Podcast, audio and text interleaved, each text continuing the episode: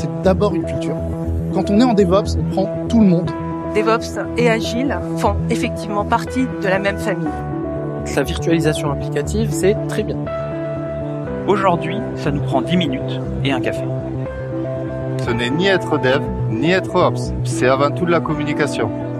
Ce mouvement DevOps, c'est tout simplement drivé par la communauté et endorsé par les entreprises. J'ai adopté une démarche DevOps. Le développement agile. On a accéléré le déploiement. Ça amène une clarté sur le travail de Être dans une démarche d'amélioration On se retrouve face à des... Travailler naturellement ensemble, ça donne des résultats concrets. DevOps. L'objectif individuel, ça s'atteint, alors qu'une ambition, ça se partage.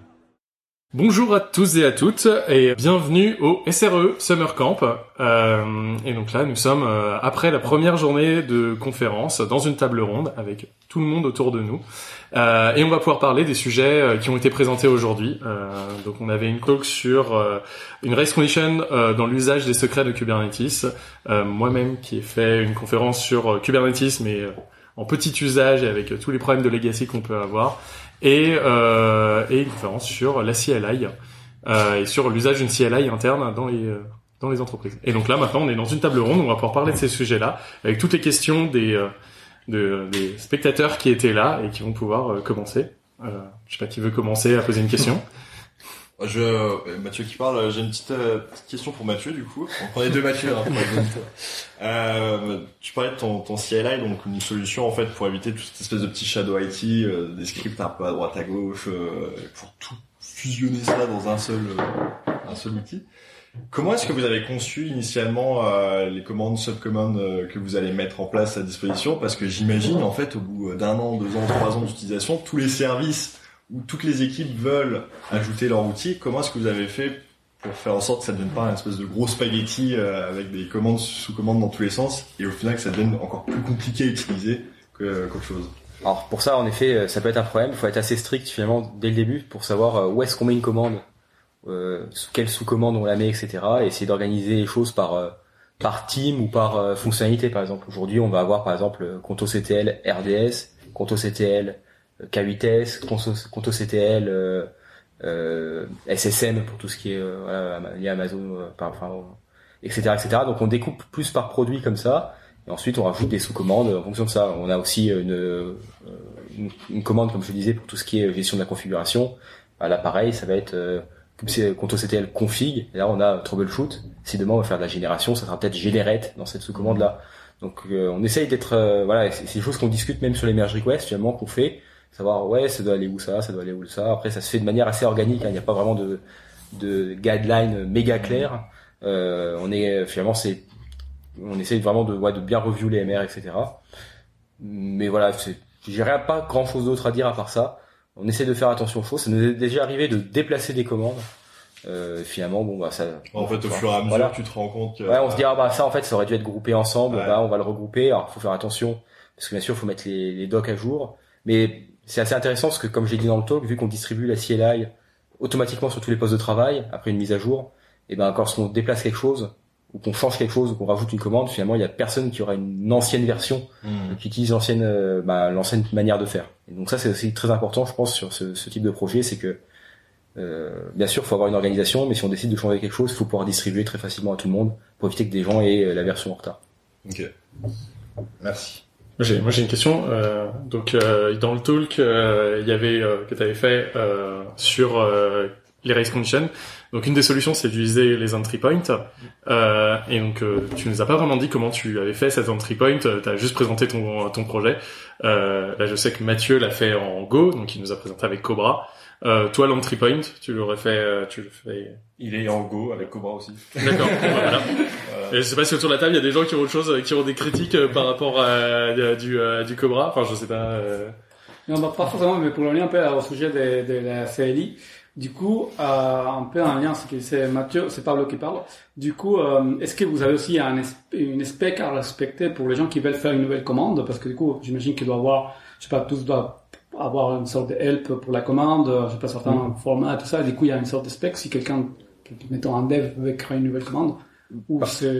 Bah, en fait, on, on, utilise Cobra, et en fait, ce Cobra, c'est un peu la spec, dans le sens où Cobra, okay. on définit une commande Cobra, c'est une struct Go, avec, euh, bah, description, euh, summary, ou des choses comme ça. Il y a déjà plein de champs à remplir. Et on essaye, euh, et après on essaie toujours de donner des exemples, etc. Donc des descriptions vraiment euh, assez complètes. Et après, euh, c'est Cobra qui charge de tout. On va dire le, le fait ouais. d'avoir un moment à help, d'avoir euh, ou des choses comme ça, c'est du pur Cobra. Et c'est ça qui est l'avantage pour moi de Cobra, c'est qu'il y a déjà une structure en fait qui est fournie sur euh, comment doit une commande doit être définie. Euh, et euh, d'où l'avantage d'utiliser lib pour ça. Et ensuite sur l'organisation du code, et ben euh, du code Go vraiment, on a aujourd'hui un fichier par euh, sous-commande. Mhm. Euh, Voilà, donc on a euh, qui est le et le fichier c'est le nom de la sous-commande .go. Euh, voilà, et dedans bien, il peut y avoir plusieurs euh, sous-sous-commandes si besoin. Pour l'instant, on n'a pas eu besoin de split plus. C'est comme ça qu'on s'organise finalement aujourd'hui, avec un main qui rassemble tout pour euh, sur la commande principale. Et comment Ah. Non, mais, euh, Benoît, euh, pour rebondir sur la sur la gouvernance un peu autour du, du projet, tu as dit c'est donc euh, une CLI pour toute l'entreprise.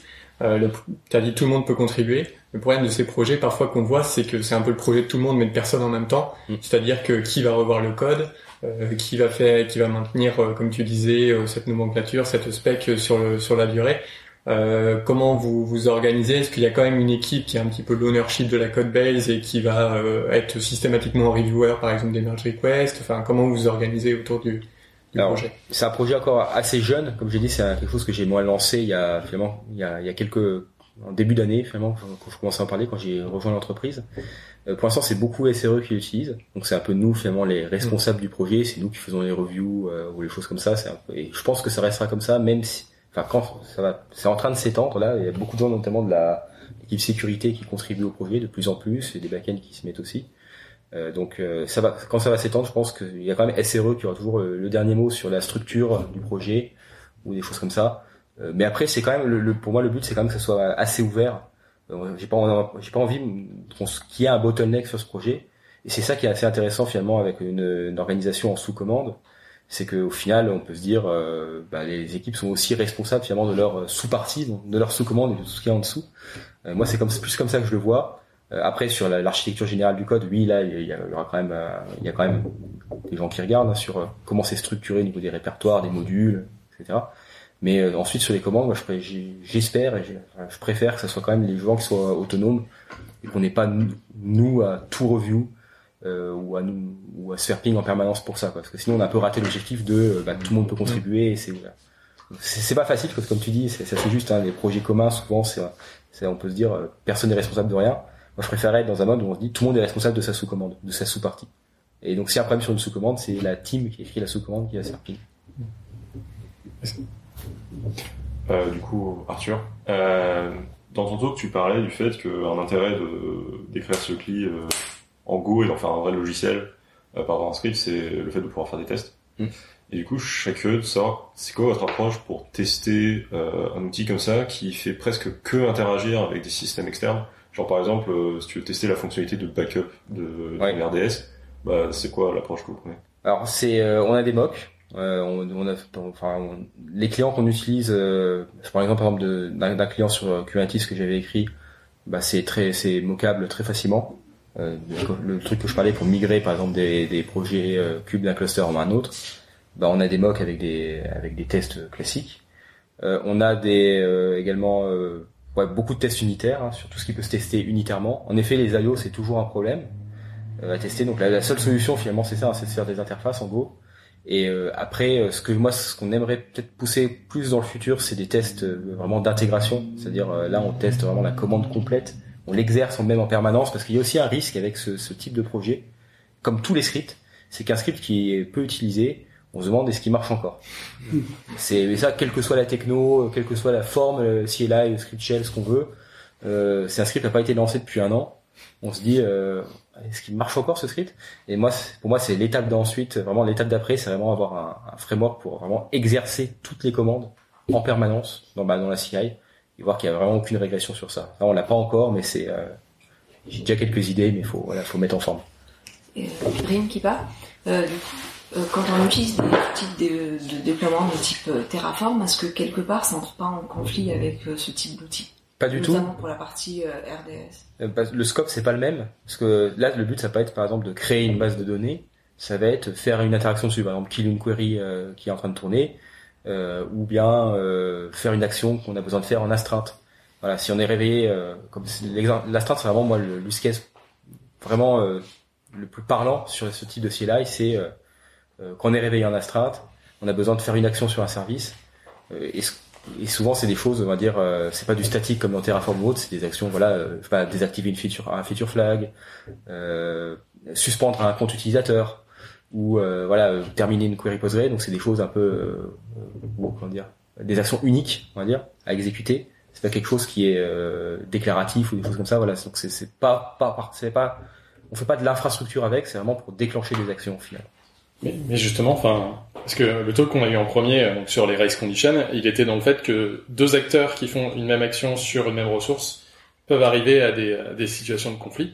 Euh, là, si la logique elle est déportée au niveau d'un client qui peut tourner sur n'importe quel poste, qui peut donc être exécuté par n'importe qui sur n'importe quelle ressource, euh, tu déportes aussi cette logique-là en fait, et on se retrouvera dans un problème, euh, dans un problème euh, potentiellement deux ressources qui vont, euh, qui vont, enfin, enfin deux commandes qui vont rentrer en conflit parce que deux opérateurs, deux personnes appelées en même temps en astreinte ou euh, que que ce soit essayent de faire des opérations en même temps. Euh, et donc là, enfin, genre euh, pour régler ce genre de problème, la plupart du temps ce qu'on fait c'est qu'on a une API et on se dit bah on centralise comme ça tout au niveau de la logique à un point. Sauf que bah, si on fait ça, ça veut dire que ton le client c'est juste un truc qui fait des curls quoi, enfin c'est juste un curl un curl amélioré. Et enfin voilà, et en fait en gros on arrive à un truc où après tu fais une API, cette API là en fait t'as envie de la backer avec un système d'état, c'est-à-dire par exemple bah tu veux tu fais une action etc. Donc en fait bah tac tac tac tac. En fait au, fur et à mesure est-ce que ta CLI elle a pas elle peut pas être remplacée par juste un contrôleur Kubernetes qui a un ah, ouais je sais je suis euh, absolument monomaniaque. Euh, mais en fait à la fin et parce qu'en fait je reviens dessus c'est qu'en fait t'as un espèce d'état, t'as des ressources immu- immutables ou pas, c'est ça le point. Mais justement, enfin, est-ce que est-ce que ta est-ce que ta CLI finale c'est pas kubectl quoi enfin, Bah, euh, non, c'est Conto CTL. Mais non, mais c'est- Ouais. c'est- c'est- c'est Mais c'est euh, en, en fait euh, sur euh, déjà sur les race conditions, c'est pas un problème qu'on a dans le sens où euh, souvent c'est des actions. euh, par exemple, on reboot une machine, mettons sur Amazon, on, on l'a même pas dans la CLI, mais je prends un exemple vraiment au hasard. Ou même query Postgre. Si elle est kill, euh, bah, le premier qui la kill, il la kill, la- le second il à 404 notre forme. Après, c'est vrai qu'aujourd'hui, je l'ai pas mentionné, mais on passe beaucoup par des API. Il y a beaucoup de commandes en fait qui sont juste des interfaces via une API avec quand même une certaine logique pour l'authentif- l'authentification. On utilise par exemple Amazon et des pressan URL pour euh, s'authentifier lorsqu'on fait des actions sur la prod. On envoie cette pressan URL à une API gateway qui va faire des vérifications notamment. Et donc, euh, mais au final, certaines commandes sont très très simples, font que ça, c'est-à-dire euh, récupérer une pressan URL de l'appelant, euh, appeler, faire un- faire une requête HTTP, euh, avoir un peu de log éventuellement.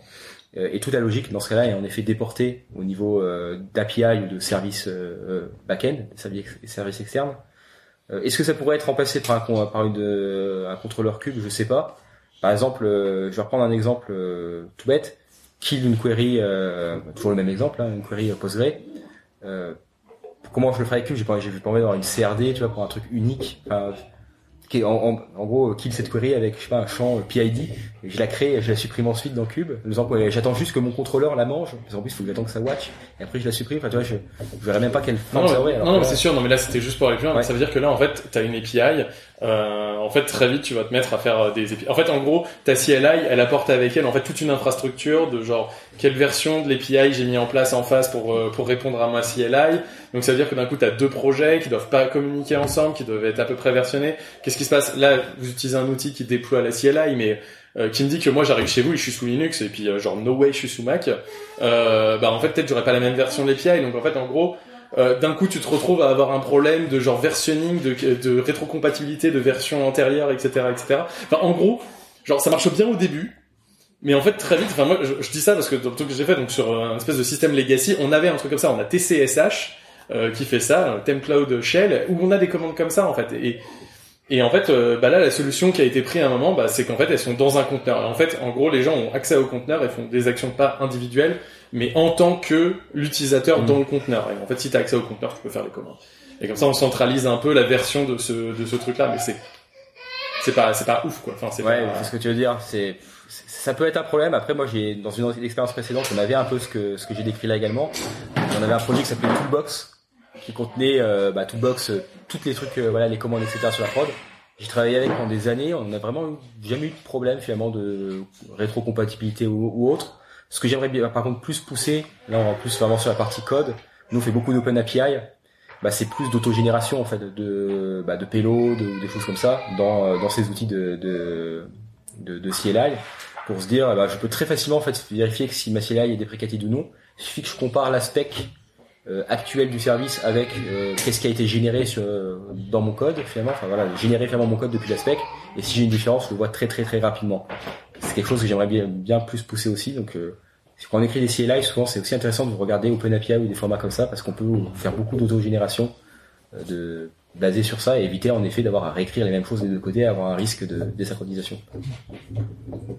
Ah, je pense aussi ce qu'il faut voir avec le CLI euh, ContoSTL, c'est euh, c'est quelque chose qui est pour le vraiment itératif. Je pense que vous faites vraiment euh, presque semaine après semaine. Ok, qu'est-ce qu'on peut rajouter, qu'est-ce qu'on machin, et puis peut-être des fois pendant six mois ça bouge pas parce que tout va bien et ça pas besoin de rajouter une commande. Donc je pense que euh, ouais, d'abord vous avez résolu un peu ce problème de, de, de script bash dans tous les sens et vous l'avez très bien résolu parce qu'au final vous avez unifié quelque chose et euh, puis ça a l'air bien et surtout le côté autodéploiement euh, sur les postes salariés je trouve ça assez intéressant comme ouais, concept c'est pas mal ça évite d'avoir le salarié qui est arrivé euh, six mois avant qui a pas la même version que le nouveau je, je, passe un peu du, du coq à l'âne mais on parlait de contribution et tout ça m'a rappelé qu'Arthur nous a présenté son, son super projet Whisper j'ai deux questions à c'est le nom pourquoi Whisper et aussi comment ça t'est venu l'idée de, est-ce que tu as voulu résoudre le problème de ton côté et tu t'es dit tiens je vais l'open sourcer ou est-ce que dès le départ tu te dis ah bah, j'ai envie de faire un projet open source vis-à-vis de ça euh, ou un peu la démarche qui est autour? Ouais. Euh, alors Whisper c'est une idée que j'ai eue il y a deux ans déjà. Donc ça, ah, donc ça, date ça, ça, a longtemps, j'ai longtemps cogité dessus.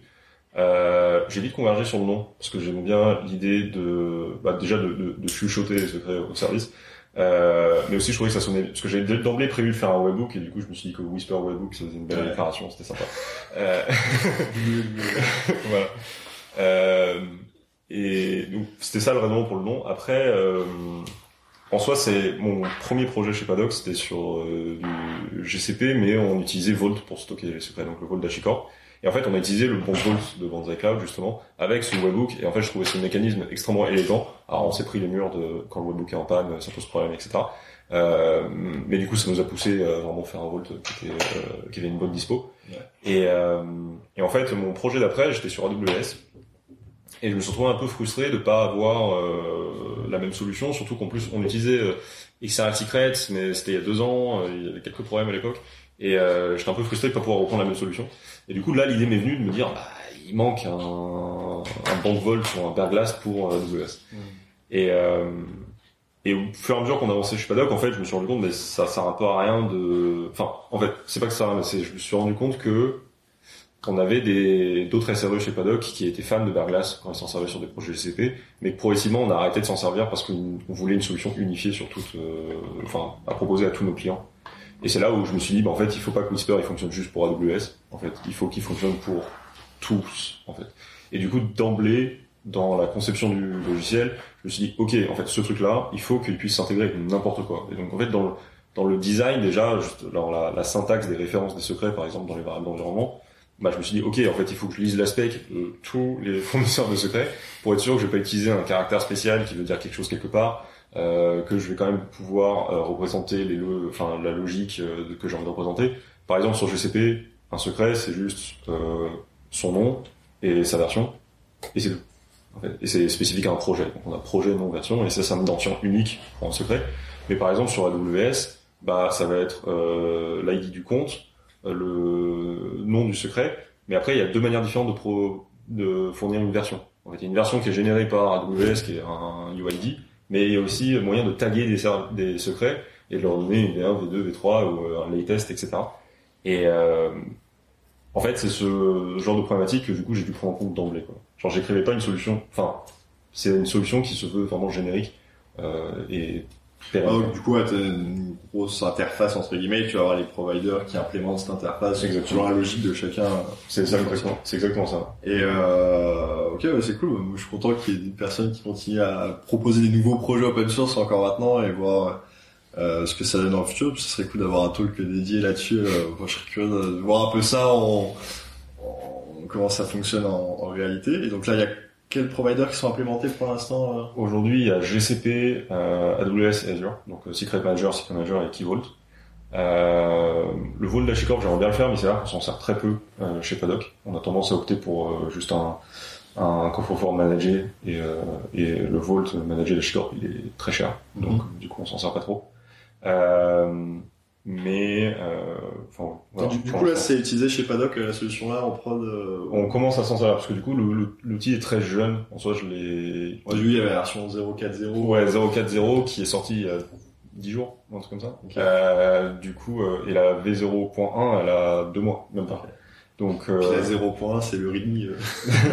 Ah commit. C'est ça, un peu, ouais. Et, euh, et au fur et à mesure, en fait, j'ajoute des providers, j'ajoute des fonctionnalités, etc.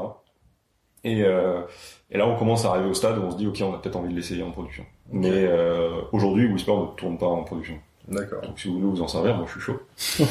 Mais euh, faites gaffe, quoi. J'ai j'ai une autre question. Euh, Est-ce que c'est euh, comment ça s'est passé finalement la création? Est-ce que euh, dans ton entreprise on te donne du temps pour travailler dessus, par exemple? Tu l'as fait vraiment en pur projet perso ou euh... Ça, pour le coup, je l'ai fait euh, sur mon projet perso, alors, en tant que projet perso. C'est pour ça qu'il est d'ailleurs sur mon GitHub, pas celui de Paddock. Il y a un autre outil que pour le coup je développe euh, en interne chez Paddock, et là, du coup, j'ai pris un peu de temps. Euh, mais là, pour le coup, c'est un outil qui, qui ferait gagner du temps aux, aux Paddockiens. Euh, Whisper, il va pas faire gagner du temps aux Paddockiens, et du coup, il n'y a pas vraiment d'intérêt business pour Paddock de, de financer le développement de cet outil-là. Par contre, l'autre outil, du coup, c'est un outil de, de, qui facilite la, la refactorisation Terraform. Et ça, pour le coup, en fait, du Terraform, Paddock, on en fait tout le temps. Et du coup, euh, le fait d'investir dans le développement d'un outil comme ça, bah, c'est déjà en train de payer des dividendes, je crois qu'on a. Ouais, mais après, t'as toujours le côté, bon, c'est le, le sempiternel débat du open- modèle économique de l'open source, etc. Mais euh, parce qu'une une entreprise, euh, peut-être qu'il n'y a pas un intérêt direct à, à participer à ce projet en l'hébergeant ou en te t'allouant du temps dessus.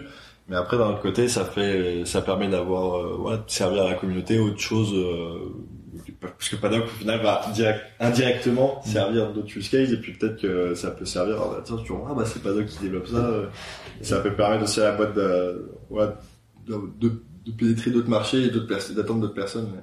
Bon, c'est toujours ouais, le débat du, euh, bah non, ça me rapporte pas directement, donc pourquoi est-ce qu'on devrait mettre des billes là-dedans, euh... Bah, en fait, il y a un aspect marketing, comme tu dis.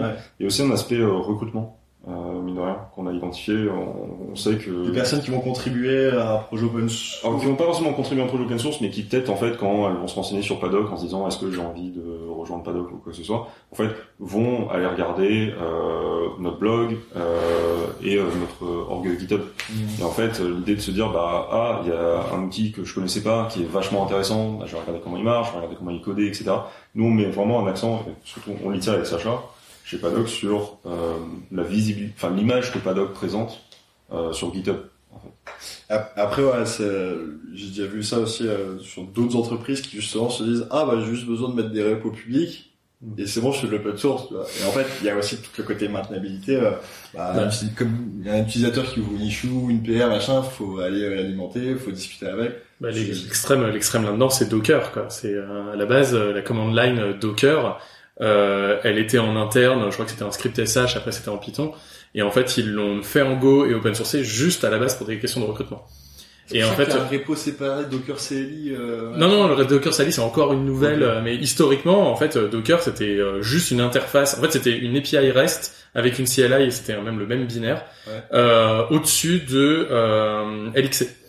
Donc c'est pour ça d'ailleurs que le paquet sur Ubuntu pendant très longtemps c'est appelé Docker LXC parce qu'en fait ils s'étaient dit bah demain on aura un Docker sur d'autres technologies en fait. Euh, et en fait derrière après ils ont créé euh, cont- euh, Lead Container qui en fait est leur réimplémentation de ça. Mais en fait en interne euh, donc euh, c'était quand c'était chez. Cloud ils ont vraiment créé ça en mode bon bah faut qu'on le mette en Go parce que c'est très récent on va pouvoir poser des questions aux gens aux, aux candidats dedans. Mais c'était vraiment euh, un projet open source qu'on va faire. En fait, il a eu énormément de traction, c'est devenu, euh, ils sont allés chez Y Combinator, etc. Et en fait, c'est un tout petit projet open source fait complètement random, qui est devenu en fait la boîte, en fait, et au point de vendre .cloud euh, et de rester uniquement sur ce projet euh, de cette CLI, de ce petit projet open source codé en Go juste pour des questions de, de donc on sait pas où est-ce que ça mène. Hein. C'est genre ça peut mener jusqu'à Docker de faire de faire ce genre de projet. Alors, je sais pas si Whisper deviendra ça, mais Ah, euh, ça finit euh, pareil, les- mais voilà, c'est c'est- clairement euh, c'est c'est euh, ça, c'est c'est- vraiment des trucs que j'ai vu dans, moi j'ai pas eu mon cas, mais que j'ai vu dans l'occasion de voir,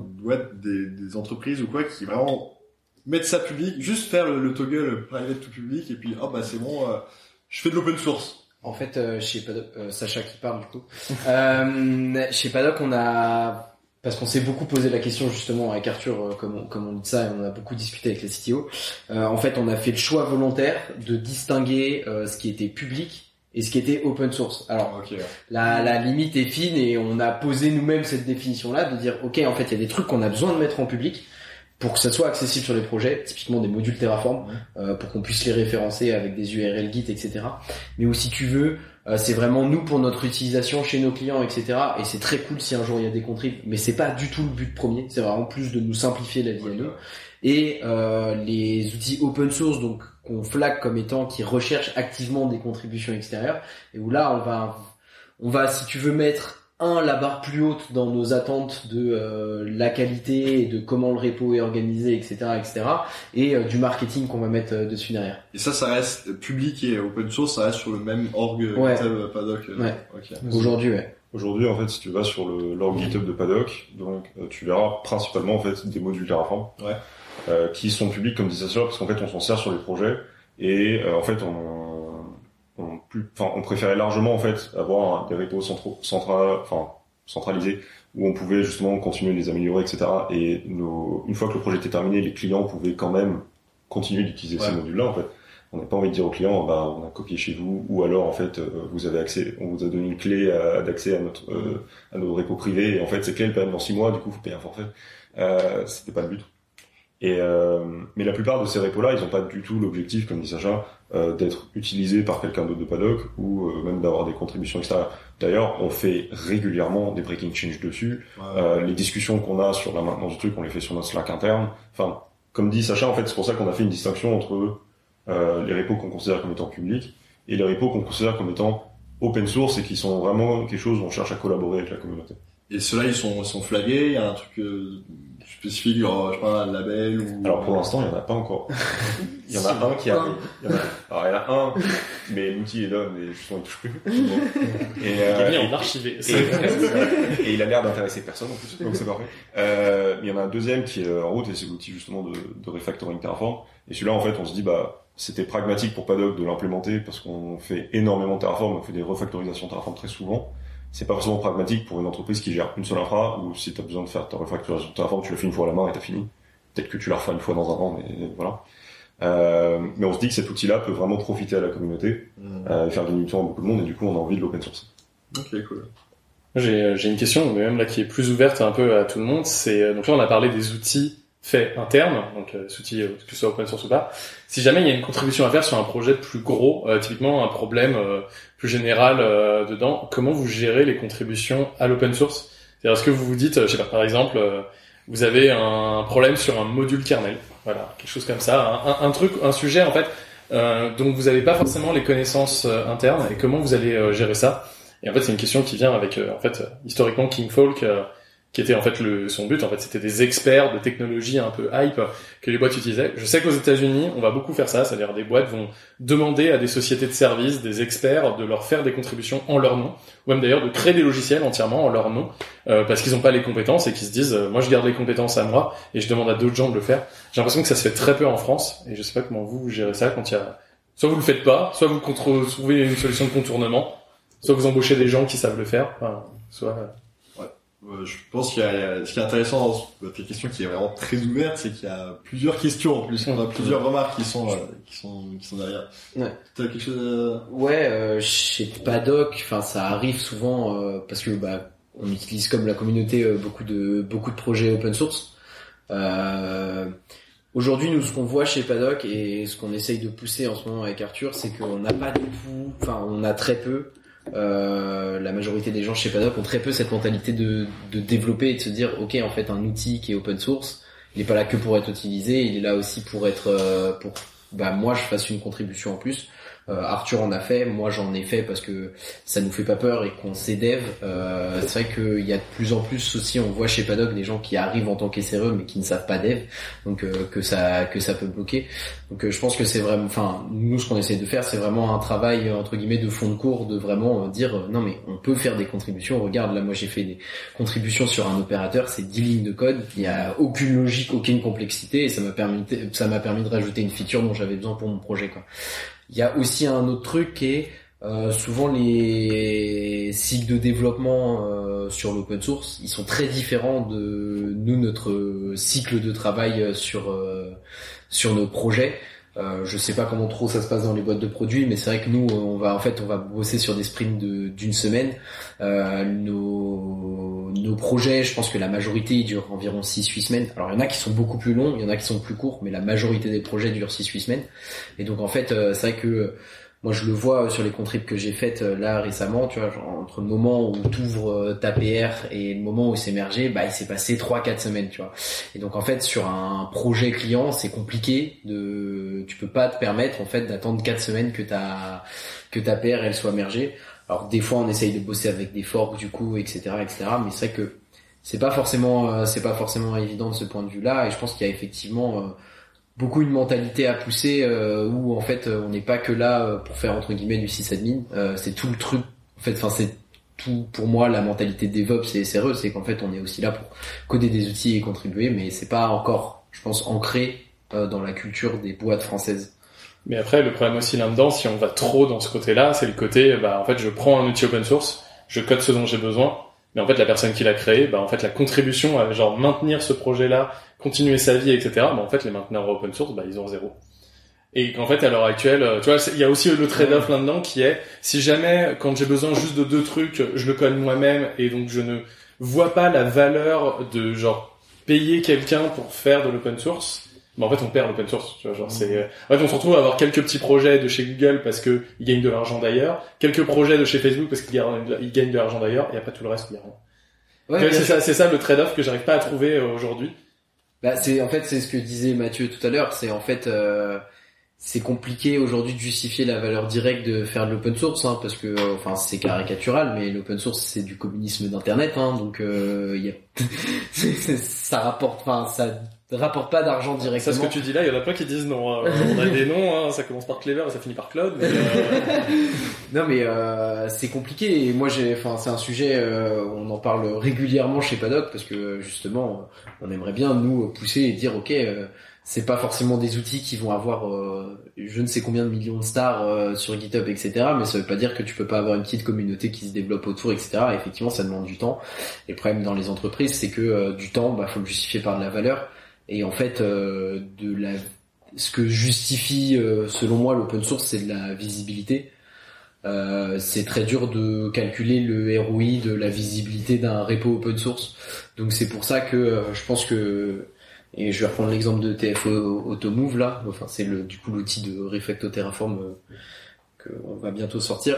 Euh, c'est on essaye de se dire ok en fait c'est quoi l'outil qui nous pourrait nous simplifier la vie? Et qui pourrait simplifier la vie à d'autres gens, mais on va pas forcément se dire euh, ah ok ça, ça serait cool à faire, du coup on va le faire, mais nous on en a pas besoin. Quoi.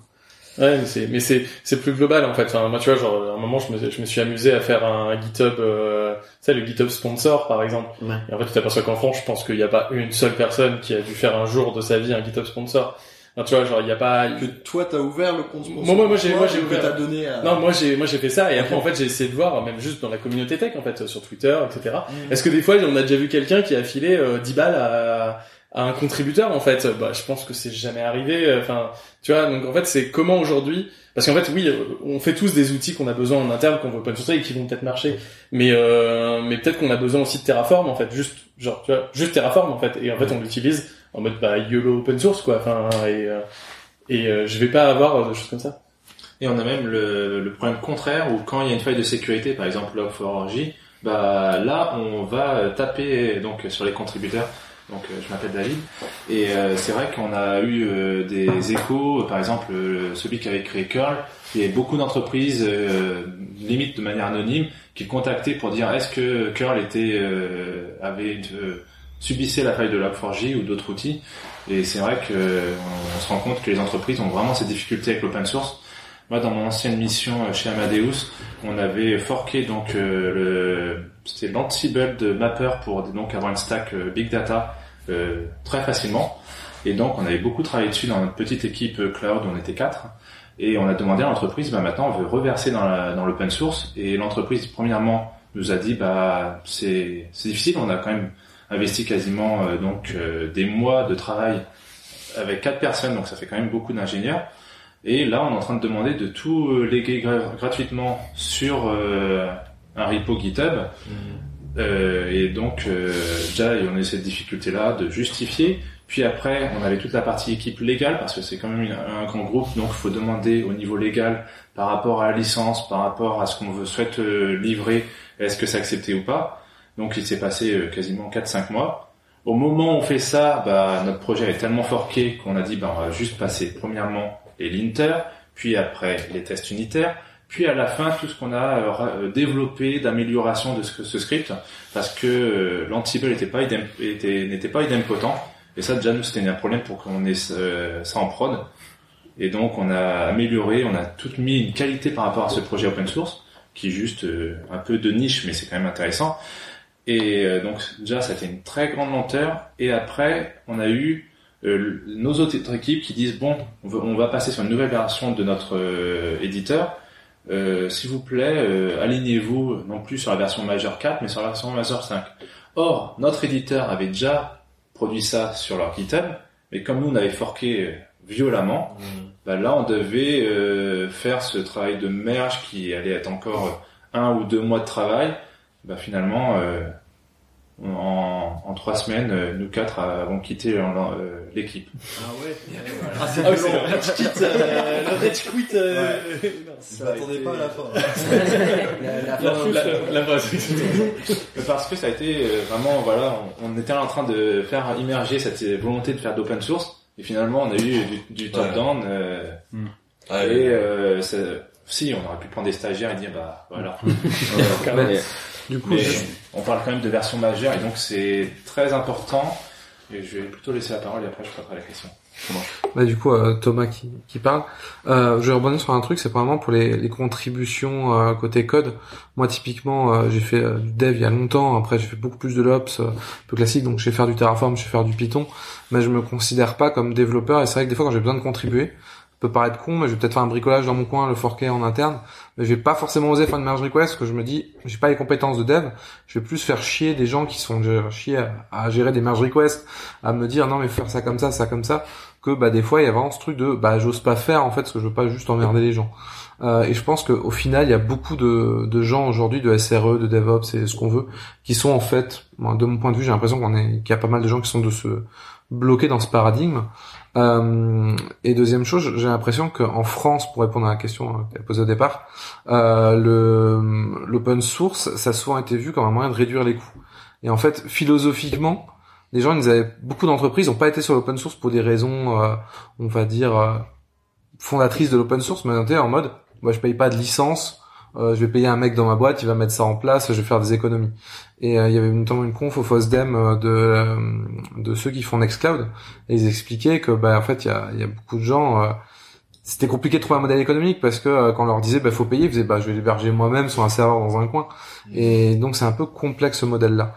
Euh, donc voilà, c'est un, peu mon point de vue. Et pour l'information, je fais, euh, je sponsorise justement des outils que j'utilise euh, sur GitHub. Euh, J'avais fait un, un article sur NeoVim que j'utilise tous les jours. Et comme je dis, bah, comme c'est l'outil, c'est mon principal outil de, de, de, tous les jours, c'est mon IDE. Je m'en sers vraiment quasiment tout le temps. Donc je trouve ça normal de contribuer. J'ai pas le niveau pour construire un code, surtout que c'est en Lua beaucoup et des langages comme ça. Euh, donc j'ai dit bah je vais euh, je leur file 5 balles par mois et c'est une manière aussi de contribuer. Mais on n'y pense pas forcément autant. Mais est-ce que tu vois une solution, ça pourrait pas être, euh, tu vois, genre là on parle du salaire des devs en ce moment, c'est tout ce truc-là.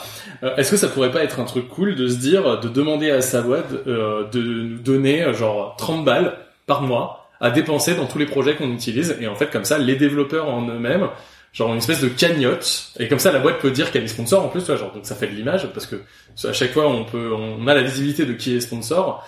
Et en fait de dire chaque développeur a le droit à 30 balles négocié avec sa boîte à dépenser dans des projets open source qu'il veut. Est-ce que tu dois te demander je ça au dois avoir cette idée là je trouve ça cool. Hein? Est-ce que tu dois te demander ça au RH Ah bah moi oui largement. Oui, tu Bah, peux, après, mais, euh, c'est moi la RH donc, euh, ça, ça- ça finira en usine à gaz. Euh, Mais non, mais non, c'est- fait- truc, c'est très compliqué à lancer en entreprise. Bah, je serais d'accord, hein, mais c'est euh, je chose. pense que ça dépend beaucoup euh, des gens qui ont l'entreprise. Si, Mm. si la boîte a été fondée par des personnes tech qui utilisent des produits open source, je pense que ça peut marcher. C'est, ça peut être une bonne idée parce qu'ils savent que ok, ça, les outils open source qu'on utilise n'apportent pas de la, la rajouter, mais pourtant ça, on fait un peu notre beurre avec ça en fait au final. Mais si c'est des gens impliqués dans la communauté, je pense que ça peut, ça peut être quelque chose qui peut.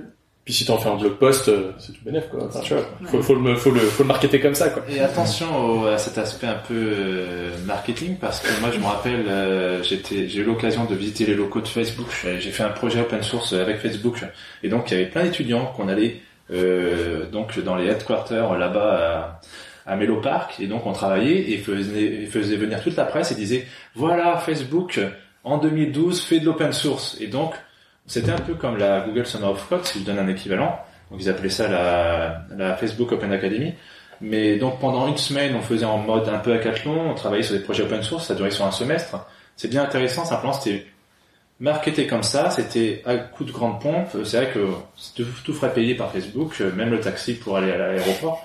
Donc c'était plutôt pas mal, mais je trouve que ça voilà, c'était un peu pour, euh, c'est un peu en mode greenwashing quoi. Euh, Open source washing. J'ai dit, déjà, je l'ai déjà employé le terme là plusieurs Voilà. fois. euh, C'est ce que je disais Donc tout à l'heure. euh, l'idée est importante, mais il faut faire gaffe. euh, Des fois, certaines grosses boîtes euh, se camouflent derrière. Euh, moi, j'aurais juste une remarque sur comment lancer un projet open source peut-être euh, et faire contribuer son entreprise. Tu disais c'est difficile de libérer un projet, c'est vrai. Et parfois, je me demande si la- la solution c'est pas de lancer le projet sur son temps perso et ensuite d'arriver en entreprise de dire oh quand par le plus grand des hasards, eh ben regardez le besoin qu'on a là, bah il y a un projet sur GitHub. C'est en plus c'est moi l'auteur. Je veux dire, euh, non mais c'est non non non c'est pas né comme ça mais l'idée mais voilà et en fait se dire bah voilà en fait c'est déjà là et en fait on, on- c'est c'est déjà public et tout et en fait continuer de travailler sur la repo publique quitte à mettre dans une org après ensuite c'est dommage, déplacer. une licence copyleft. C'est- non mais c'est des fois je me demande On va si faire ça en fait c'est pas le toujours fait ça. hein. Enfin, ouais voilà euh, Et d'ailleurs, c'est un conseil que je donne à tout le monde ne mettez jamais vos projets comme ça dans l'orgue de votre boîte, parce que le jour où vous vous barrez, c'est un enfer. Donc toujours mettez vos repos publics euh, sur votre nom. Au pire, plus tard, vous pourrez les donner, mais euh, commencez toujours sur votre sur votre orgue perso. hein. Et je suis d'accord avec Mathieu d'expérience, c'est un très bon plan, euh, que ça soit un collègue euh, de l'INSA euh, qui a fait sur The Faltry, maintenant qui travaille chez Gitpod, pareil, il a incubé ce projet-là euh, dans la fondation Mozilla, il a travaillé pendant donc un peu, je pense 80% là-dessus, et donc il a réussi à, à investir du, du temps sur son projet open source euh, à travers son entreprise. Euh, Mon frère, euh, dans sa startup, pareil, il a, il a trouvé un outil d'amélioration, il a, il a mis ça sur open, euh, en open source, et après il l'a, il l'a marketé euh, dans, en interne. Mais euh, je trouve que c'est un bon plan de travailler dans son coin et après venir euh, investir, euh, tenter de trouver un C'est investissement. c'est juste que tout le monde n'est pas prêt à passer euh, temps d'investissement personnel chez soi, en plus du boulot et en plus, je sais pas, d'une famille. euh, c'est- Ça peut vite devenir beaucoup à gérer. Donc c'est pour ça que des fois, ça peut être vraiment bien si une entreprise dit OK, bah tu peux travailler, je sais pas, deux heures, trois heures semaine euh, sur ton projet si t'en as envie. Pour revenir euh, sur ce que tu dis sur le côté euh, sponsoring euh, projet open source, euh, bah, chez Microsoft, c'est ce qu'ils font en fait. Chaque mois, on a une newsletter, on a 4-5 projets open source et en fait, euh, pour voter, il faut que tu sois contributeur toi-même ou mainteneur d'open source. Et en fait, à l'issue de ce vote-là, bah, euh, Microsoft va verser, je sais plus c'est combien qui est versé euh, au projet-là. Donc je sais, j'avais vu passer QEMU par exemple, qui était passé dans la liste ou, ou des projets comme ça. Donc effectivement, euh, c'est une très grande entreprise, donc elle peut se permettre ça. C'est sûr que pour une PME, c'est peut-être moins envisageable, mais peut-être 30 euros comme tu disais, ça, pour ouais. la symbolique de la chose et montrer voilà votre travail. Euh, Il est important. Je il pense que le retour, le retour sur investissement en termes de, en termes de personnes, enfin 30 balles vu les salaires qu'on a, c'est pas ça qui va faire changer la Ah donne. ouais. Surtout que tu les passeras pas dans les mêmes lignes comptables, etc., etc. Donc euh, Ouais, c'est du don. c'est c'est c'est vraiment ultra simple. Euh, et ça peut avoir un impact de se dire bon bah voilà mon métier il sert à quelque chose quoi, en fait quand je travaille mon métier a un sens parce que j'aide à ça et ça peut être n'importe quel projet ça peut être un projet interne en se disant euh, quelqu'un peut utiliser HAProxy tous les jours et se dire bah moi en fait euh, on n'a pas le on peut pas payer euh, la boîte euh, HAProxy mais euh, enfin la licence mais on peut essayer de filer euh, quelques enfin, voilà des, des- Et après, euh, oh, après il y a le- l'aspect légal, mais sinon, euh, par exemple, je pourrais dire, euh, je renonce à mes tickets restaurants et euh, l'abonnement de mon entreprise va sur un projet open source que je choisis. Ouais, il y aurait des moyens de trouver. Euh, Bah, après- Bah là, là-dessus, après, Corriger. c'est- c'est- c'est- ça tu, tu fais, tu fais un choix personnel là-dessus et en fait, tu te, tu renonces toi-même à ça. Après, c'est possible. Et, mais c'est, je- je- genre, tu perds toi-même un avantage et pour que ta boîte en gagne un autre. Enfin, c'est un peu, euh, ça serait un peu, ça serait possible, hein, mais, euh, Euh, histoire de commencer petit. et oui, oui, oui, euh, bien sûr. Moi, ce que je trouve pas déconnant et que j'avais vu euh, dans, dans une boîte où ma compagne elle était, alors c'est pas avec l'open source, mais je pense que ça pourrait être adapté, c'est que euh, ils avaient un budget qui était alloué au logiciel qu'ils avaient besoin d'utiliser. Donc c'est vrai qu'on n'y pense pas beaucoup, on parle d'open source, mais aujourd'hui il y a même beaucoup de boîtes, vous savez, vous dites, bah l'idée que j'utilise il est payant, une boîte sur deux va dire, bah, il y avait Scott qui est gratuit, il y a machin qui est gratuit, débrouille-toi, quoi. Mais, euh, du coup, eux, ils avaient un budget, mais ça me paraît pas déconnant de se dire, ben, un dev, un ops ou n'importe qui, il a un budget, je sais pas, de 300 balles ou 400 balles sur l'année, euh, pour ses softs. Euh, et soit il achète des softs qu'il a besoin, soit il contribue, euh, il, il sponsorise des, des projets qu'il utilise euh, tous les jours. Mais avoir un budget comme ça qui soit un peu flexible et qu'on puisse euh, ventiler entre guillemets sur les usages de chacun, ça me paraît pas déconnant comme système. Euh, je n'y connais pas après, mais je pense que comptablement parlant, en fait, euh, acheter un logiciel dont tu as besoin pour travailler, ça peut pas revenir à la même chose que faire un don à un truc que t'aimes bien. Ouais, c'est une note de frais, mais... euh, Je pense que ça rentre pas dans les mêmes lignes. Mais cela dit, enfin, t'as raison que 30 euros à l'échelle d'une entreprise, c'est comparé au salaire d'un dev, c'est pas grand chose. Mais surtout, en fait, tu, si tu le ramènes au coût quotidien d'un dev, à partir du moment où t'arrives à dire, bah ouais, je gagne facilement 4 heures par jour grâce à l'open source, bah tu, pour l'entreprise, en fait, c'est rentable de justement payer ne serait-ce qu'une fraction de ça pour maintenir cet écosystème qui, si il se dégrade, en fait, Mhm. pourrait euh, carrément faire échouer la boîte d'un point de vue business. Ouais, ça pourrait être même, euh, tu vois, on parlait de VS Code, mais même euh, il y a des extensions, enfin tu vois, genre Mm. des trucs qui te font gagner du temps. T'as envie de filer du fric à une extension complètement random d'un truc, euh, voilà. Mais il y a plein de fois où je me suis dit, ouais, j'aimerais bien, euh, j'aimerais bien. Bon, moi je pourrais le faire en fait. Pour, euh, pour, pour la petite anecdote, je maintiens un certain nombre de projets open source sur mon temps perso, notamment euh, un qui, euh, qui est un registry Rust. Donc euh, un registry c'est pour stocker les artefacts en fait qui sont produits par les par les builds etc. La gestion de dépendance finalement et c'est le plus avancé euh, du marché sur GitHub. Et là il y a une startup qui se lance et en fait c'est c'est mon registry as a service le produit. Mais c'est pas c'est- quelque part c'est pas grave hein, j'ai mis en open source euh, pour ça mais finalement c'est vrai que bah, ça pose aussi la question. contacté ou pas juste ouais juste un mail pour ouais, euh, juste un mail pour discuter un peu comme ça mais voilà. Mais c'est assez intéressant de se dire aussi euh, quelque part je sais pas j'ai aidé à la- au lancement d'une startup. Bon après je toucherai rien je pense mais voilà c'est cool, c'est euh, assez euh, tu feras ta contribution, la contribution sur le projet, ouais, ouais, voilà c'est ça. Bah oui, en plus la code base est en closure donc euh, faut c'est pas non faire. c'est non c'est très bien c'est très bien beaucoup mieux beaucoup beaucoup mieux que Go Euh, non mais c'est mais c'est euh, mais là voilà qu'on voit que c'est un side project. hein. Ouais, non, j'ai- j'ai fait du closure pendant 3 ans, euh, 4 ans presque euh, professionnellement. Donc c'est, mais c'est voilà juste pour dire qu'en fait parfois c'est assez marrant, on se rend pas compte. Il, il m'aurait pas contacté, j'aurais jamais su. Donc euh, peut-être que vos petits projets euh, sont utilisés par euh, par des boîtes et vous le savez pas du tout. Euh, c'est c'est assez assez fun. Il y a une question aussi autour de ça, c'est à quoi servent les, les fondations de l'open source? La Linux Foundation, ou etc. Euh. Est-ce qu'elles n'ont pas un rôle à jouer aussi euh, Parce que elles, justement, elles ont des sources de revenus qui sont liées à l'open source directement.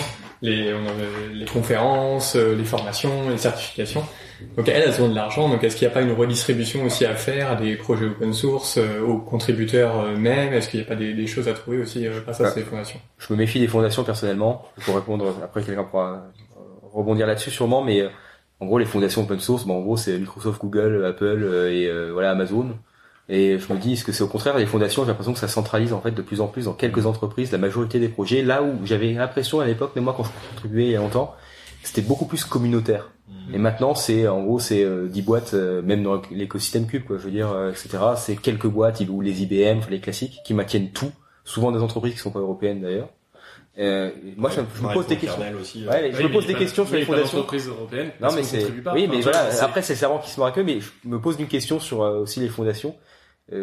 Voilà quoi. Ah, c'est, dépend, euh, et est-ce qu'un projet peut marcher s'il n'y a pas en gros un gros nom à côté aujourd'hui? Des fois, je me dis. euh, Enfin, c'est c'est aussi ça la question. Je sais pas, j'ai l'impression que là on parle d'entreprises qui euh, assument pleinement qu'elles ont vraiment intérêt à ce que ces, ces projets open source euh, continuent de s'améliorer.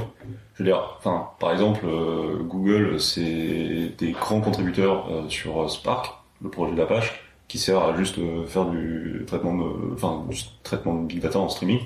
Et en fait, on se demande, ils s'en servent même pas en interne. En fait, les contributions qu'ils font, c'est juste parce qu'ils veulent que ça continue de bien marcher sur GCP. Et c'est tout, en fait. Et c'est pour ça qu'ils ils ont des développeurs qui sont à temps plein là-dessus, qui maintiennent l'outil, qui s'assurent que ça continue de marcher, qui tirent en fait les priorités de Google sur ce projet.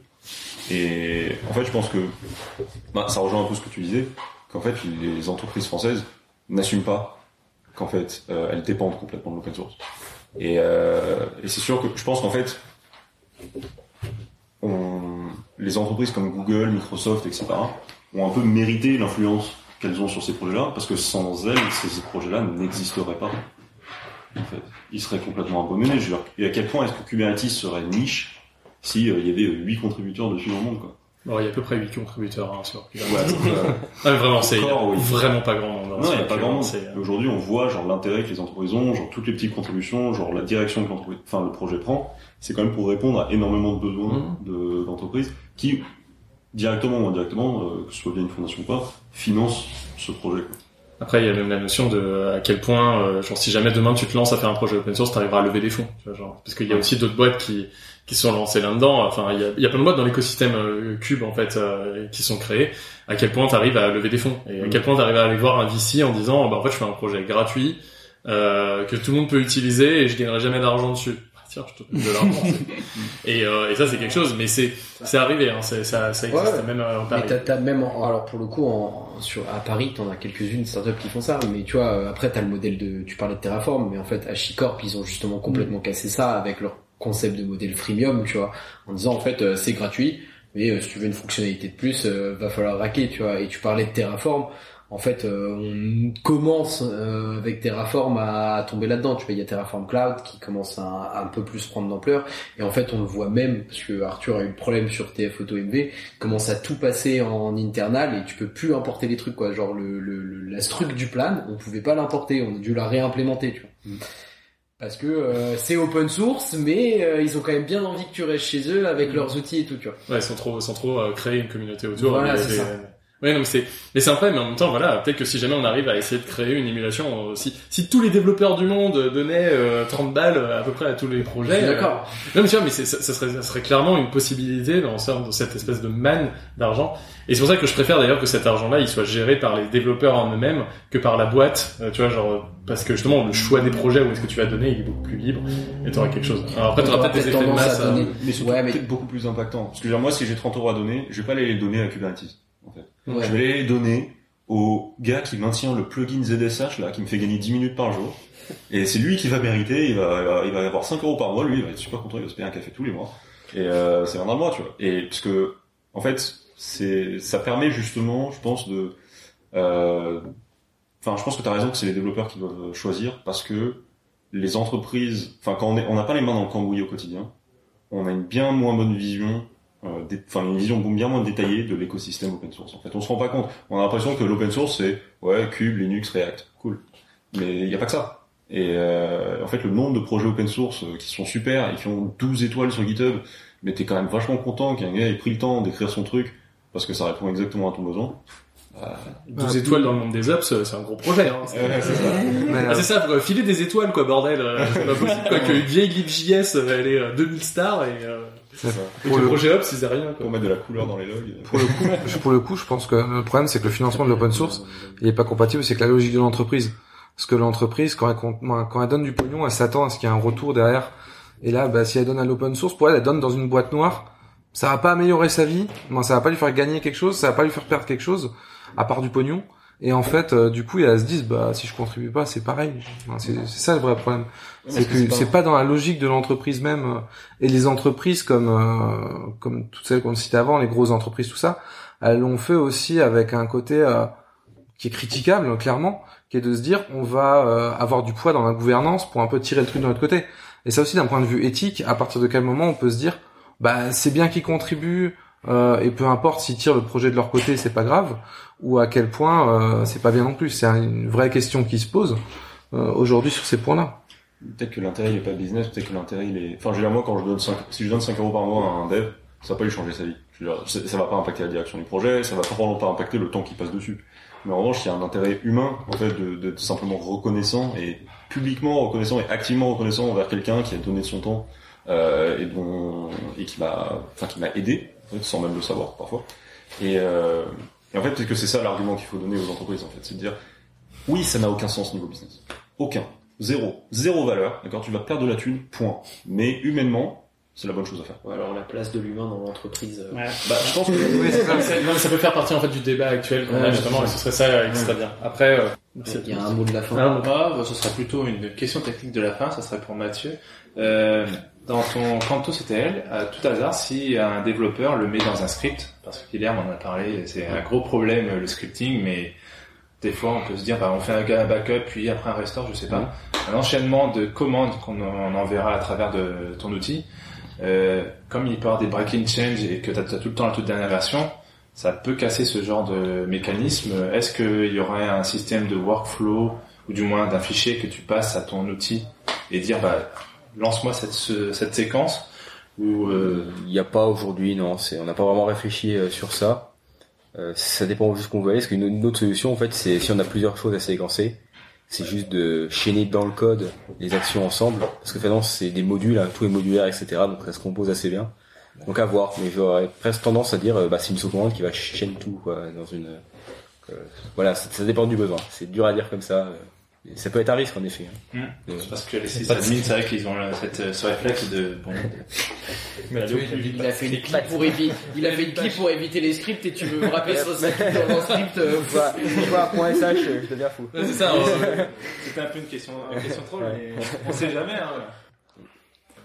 Il commence déjà à être euh, un peu euh, un peu un peu tard, mais on a eu une super discussion qui a complètement vrillé euh, vers un point. euh, Ouais, c'est, c'est euh, intéressant. Après, des, des continuer après. hein, Oui, voilà, ça va continuer, euh, ça va continuer euh, dans les dans les activités. Euh, en tout cas, bah, merci aux organisateurs euh, du SRE Summer Camp euh, pour cette première table ronde. On en aura une aussi demain, donc euh, c'est plutôt cool. Euh, merci à toutes les personnes qui sont intervenues. Euh, vous voyez, c'est voilà une conférence où même les les personnes euh, spectatrices sont aussi euh, contributeurs, donc c'est plutôt cool. Euh, c'est c'est quoi déjà euh, spectatrice?